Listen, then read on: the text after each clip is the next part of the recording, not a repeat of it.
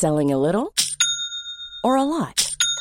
Shopify helps you do your thing however you cha-ching. Shopify is the global commerce platform that helps you sell at every stage of your business. From the launch your online shop stage to the first real life store stage, all the way to the did we just hit a million orders stage. Shopify is there to help you grow. Shopify helps you turn browsers into buyers with the internet's best converting checkout. 36% better on average compared to other leading commerce platforms because businesses that grow grow with Shopify. Get a $1 per month trial period at shopify.com/work. shopify.com/work. Bonjour, je suis Claudia Prolongeau et vous écoutez Crime Story, le podcast de faits divers du Parisien. Décidément, ce sont les faits divers et leurs conséquences qui ont la vedette aujourd'hui. Des restes humains ont été retrouvés sur la propriété. Le préfet de la région Corse a été assassiné de plusieurs balles dans la tête ce Un soir. couple et ses quatre enfants ont donc disparu. L'enquête s'oriente aujourd'hui vers un geste criminel. Chaque semaine, je vous raconte une grande affaire criminelle en m'appuyant sur l'expertise du chef du service police-justice du Parisien, Damien Delseny. Bonjour Damien. Bonjour Claudia. Aujourd'hui, l'histoire de Philippe Gillet, surnommé le taureau des Ardennes. Oui, un homme rustre, mystérieux et surtout un homme qu'on ne quitte pas. Le mardi 16 avril 2013, Anaïs Guillaume, 21 ans, referme la porte du domicile familial des Ardennes, à Blagny. Elle doit se rendre à Sedan, à seulement quelques kilomètres de la frontière belge, pour un rendez-vous post-intervention chirurgicale, à l'hôpital. Onze jours plus tôt, le vendredi 5 avril 2013, elle y a avorté. Au secrétariat, on lui annonce que le médecin ne peut finalement pas la recevoir ce jour-là. Et on lui propose un nouveau rendez-vous, la semaine d'après, le mardi 23 avril. Elle dit qu'elle sera présente. Dans l'après-midi, elle rentre se changer, puis elle ressort pour passer la soirée chez des amis. À partir de ce moment-là, elle cesse de donner des nouvelles. Jusque-là, Anaïs n'a jamais fait parler d'elle. Elle mène une existence tranquille dans la région des Ardennes dont elle est originaire et où elle prévoit de rester vivre. Après avoir envisagé une carrière dans le milieu hippique, elle a changé d'avis et a choisi de s'orienter finalement vers l'agriculture. En avril 2013, elle travaille depuis un an et demi comme apprentie dans la ferme de Philippe Gillet, sur la commune de Fromy, à moins de 10 minutes en voiture de chez elle. La jeune femme a des amis qu'elle voit régulièrement, s'entend correctement avec ses parents et n'a a priori aucune raison de disparaître. Après trois jours sans nouvelles, le 19 avril 2013, Fabrice Guillaume, le père d'Anaïs, signale à la gendarmerie que sa fille s'est volatilisée. Il a déjà mené quelques recherches de son côté, en appelant notamment le patron d'Anaïs et son nouveau petit ami Cyril. Mais ça n'a rien donné. Cette disparition le surprend d'autant plus que sa fille habite toujours chez lui et sa femme, Valérie, et que c'est la première fois qu'elle cesse de répondre à ses parents pendant plusieurs jours. Il précise qu'elle n'a selon lui aucune tendance suicidaire. Vous l'avez entendu dans les titres, les parents d'Anaïs sont sous le choc, extrêmement inquiets après la disparition dans les Ardennes de leur fille âgée de seulement 21 ans. Mais pour le moment, aucune trace de la jeune femme. Damien Delseny, le père d'Anaïs Guillaume, dresse un portrait assez précis de sa fille aux enquêteurs. Il leur donne un élément qui les intéresse immédiatement. Oui, il va leur expliquer que Philippe Gillet, c'est à la fois le patron de sa fille, mais que ça a été aussi son amant jusqu'à une période très récente.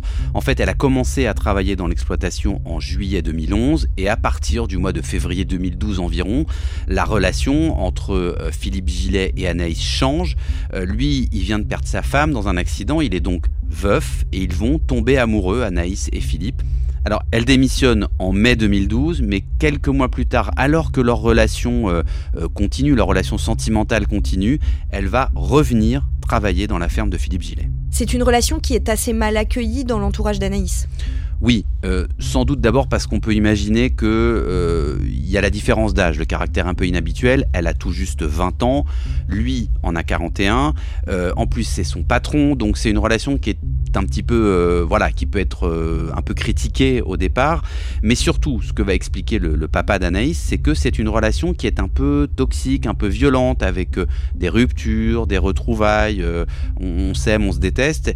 Il va même raconter qu'un jour, en juin 2012 2012, avec la maman d'Anaïs, ils ont vu l'agriculteur Philippe Gillet plaquer leur fille au sol et lui cogner la tête par terre. Donc il décrit quand même euh, une bagarre, une dispute qui est un peu plus qu'une dispute, quelque chose d'assez violent. Évidemment, Philippe Gillet, il fait partie des premières personnes entendues par les enquêteurs, d'autant plus qu'Anaïs vient d'entamer une relation avec un nouveau petit ami. Qu'est-ce que Philippe Gillet dit, lui, de sa relation avec la jeune femme? Alors évidemment, il va voir les choses un petit peu autrement et un petit peu différemment du, du papa d'Anaïs. Lui, il va dire, bon, c'est une relation qui est passionnée et tumultueuse. Il reconnaît quand même que voilà, c'est pas tous les jours, euh, c'est pas tous les jours plat et c'est pas tous les jours euh, tranquille, euh, mais que là, en l'occurrence, il est pas tellement inquiet en fait de pas avoir de nouvelles d'Anaïs parce que selon lui, c'est presque un mode de fonctionnement chez eux dans leur couple. Il dit, bah c'est déjà arrivé qu'elle parte comme ça sans donner de nouvelles pendant 4-5 jours. Elle envoie un message et puis puis ça repart comme en 14 comme il dit pendant quelques jours. Donc il, il, va quand même confirmer que cette relation, elle est un peu en et qu'elle est effectivement émaillée de, de, de ruptures. Et quand Philippe Gillet parle de sa relation à des, proches ou à des amis, euh, il va dire euh, voilà, euh, Anaïs, je l'ai dans la peau. Voilà, c'est la phrase qu'il utilise et c'est la formule qu'il utilise. Et sur la scène de violence décrite par le père d'Anaïs, qu'est-ce qu'il dit? Alors celle-là, il va la démentir euh, formellement. Il dit d'abord qu'il n'a jamais frappé une femme de sa vie, euh, pas plus Anaïs qu'une autre. Euh, mais en revanche, il va dire que euh, Anaïs avait ce qu'il appelle lui des excès d'humeur et que c'est sans doute pour cette raison que ce jour-là, pour, rappeler ce fameux incident, il dit qu'il a simplement voulu la calmer, qu'il l'a donc plaquée au sol et que à l'occasion de, cette phase, sa tête a cogné par terre. Il réfute toute forme de bagarre ou de violence. Le mardi 16 avril 2013, le jour de la disparition d'Anaïs, Philippe Gillet raconte qu'il travaillait dans les champs et qu'elle est venue l'aider. Elle était selon lui préoccupée par des problèmes d'argent. Pour le reste, tout s'est passé comme d'habitude. Les deux amants se séparent le temps du dîner, puis se retrouvent chez des amis communs dans la soirée vers 22h45. Anaïs Guillaume et Philippe Gillet finissent par rentrer ensemble à la ferme de Fromy. Là, l'agriculteur raconte que la jeune femme lui a demandé s'il pouvait lui prêter 400 euros, et qu'il l'a fait. Cela s'était déjà produit par le passé, mais avec des sommes plus petites, jamais au-delà de 50 euros. Après ça, Philippe Gillet dit qu'Anaïs semblait soulagée et détendue. Le couple finit par s'endormir, vers 1h du matin. Dans la nuit, à 4h30 précisément, l'agriculteur, dans un demi-sommeil, constate qu'Anaïs n'est plus là. Au bout de quelques minutes, il se lève et regarde dehors par la fenêtre. Il voit que sa Toyota blanche a disparu. Il envoie alors un SMS à la jeune femme et reçoit en retour un accusé de réception. Ni surpris, ni soucieux, il se recouche. Ça lui était déjà arrivé de partir en pleine nuit, dit-il aux gendarmes. Et là, elle devait venir travailler avec moi dans les champs. Je n'étais pas inquiet. Dans la journée du lendemain, le mercredi 17 avril, Philippe Gillet envoie d'autres SMS à Anaïs. Cette fois-ci, il ne reçoit pas d'accusé de réception. Le soir, Fabrice Guillaume, le père d'Anaïs, appelle à la ferme, convaincu que l'agriculteur peut lui dire où est sa fille. Mais après avoir insisté plusieurs fois, et face au mutisme de Philippe Gillet, il finit par abandonner et se rend à la gendarmerie. Le vendredi 19 avril, le parquet de Charleville-Mézières ouvre une enquête pour disparition inquiétante. Damien, le lendemain, le samedi 20 avril, la Toyota d'Anaïs Guillaume est retrouvée en Belgique. Oui, alors en fait, tout près de la frontière, on est vraiment dans la zone frontalière entre la France et la Belgique. La voiture, elle est découverte totalement calcinée dans un bois au lieu dit du Chameleux, euh, qui se trouve à peu près à 11 km de la ferme de Philippe Gillet. Quand les, les, gendarmes vont arriver sur place, ils vont constater que dans l'habitacle, il y a toujours la clé de démarrage de la voiture qui est sur le contact et il y a plusieurs documents euh, qui, vont, euh, qui vont être saisis dans le véhicule, notamment euh, des papiers à l'entête de l'hôpital de Sedan. il y a aussi un emballage qui contient des, pilules contraceptives.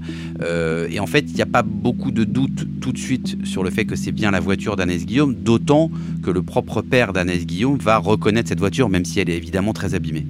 On pense qu'elle peut avoir délibérément abandonné et brûlé sa voiture pour compliquer sa recherche? En fait, assez vite, euh, les enquêteurs vont se dire que c'est sans doute pas Anaïs qui a amené cette voiture à cet endroit-là.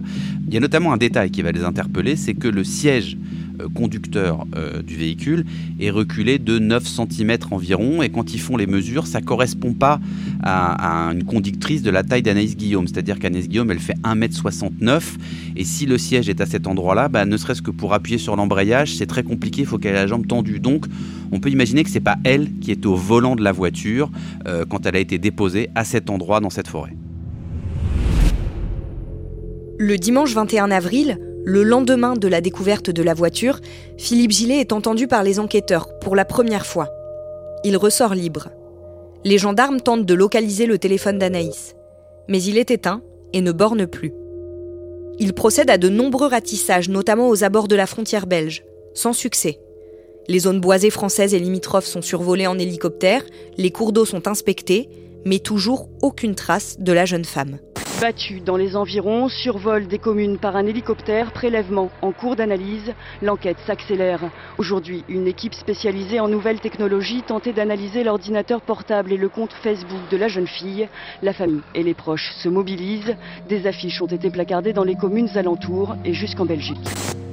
Le dimanche soir, Philippe Gillet se rend chez les parents d'Anaïs Guillaume pour s'enquérir de la situation. À 1h41, dans la nuit, il envoie un message à son ancienne amante sur Facebook.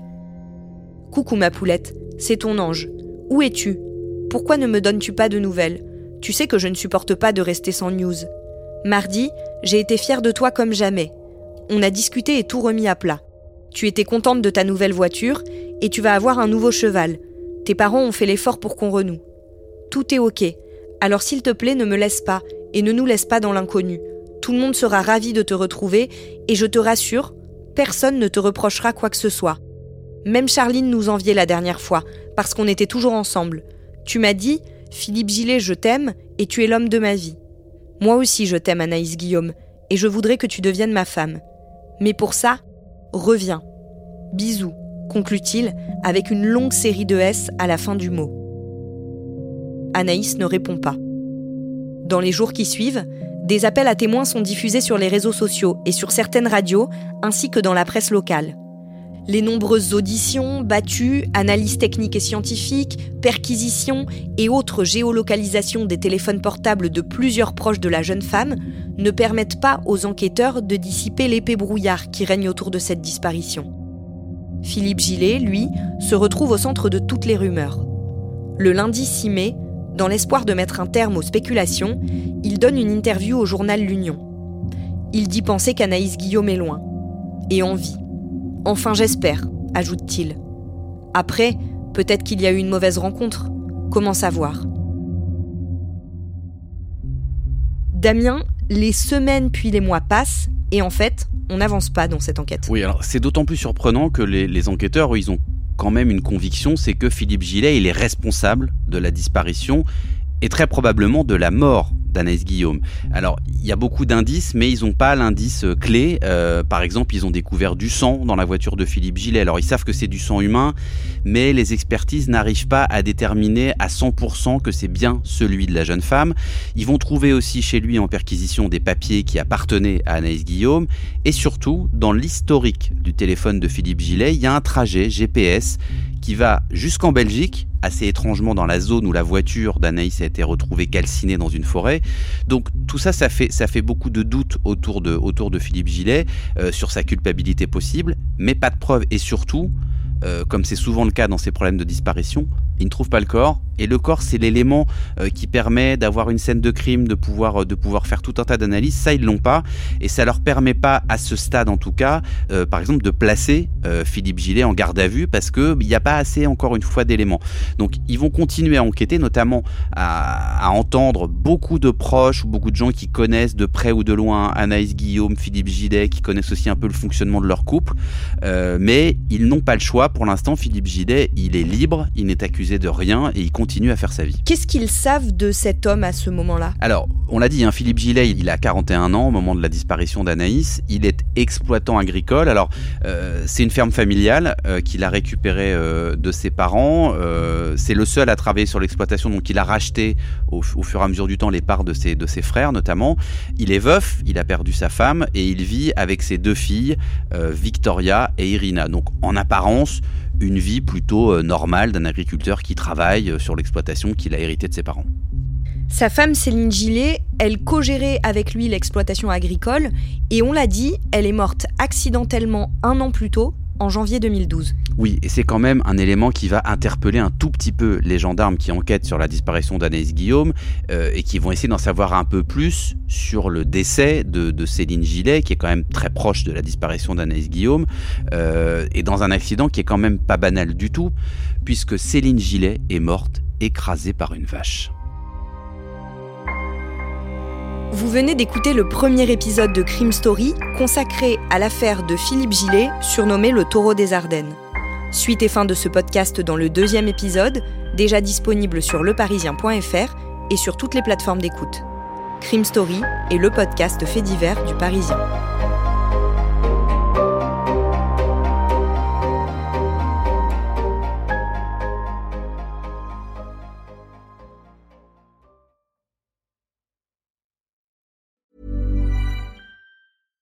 Selling a little or a lot?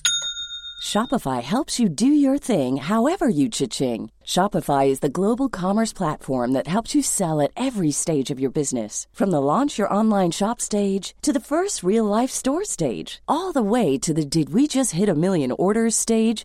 Shopify is there to help you grow. Shopify helps you turn browsers into buyers with the internet's best converting checkout. 36% better on average compared to other leading commerce platforms because businesses that grow grow with Shopify. Get a $1 per month trial period at shopify.com/work. shopify.com/work.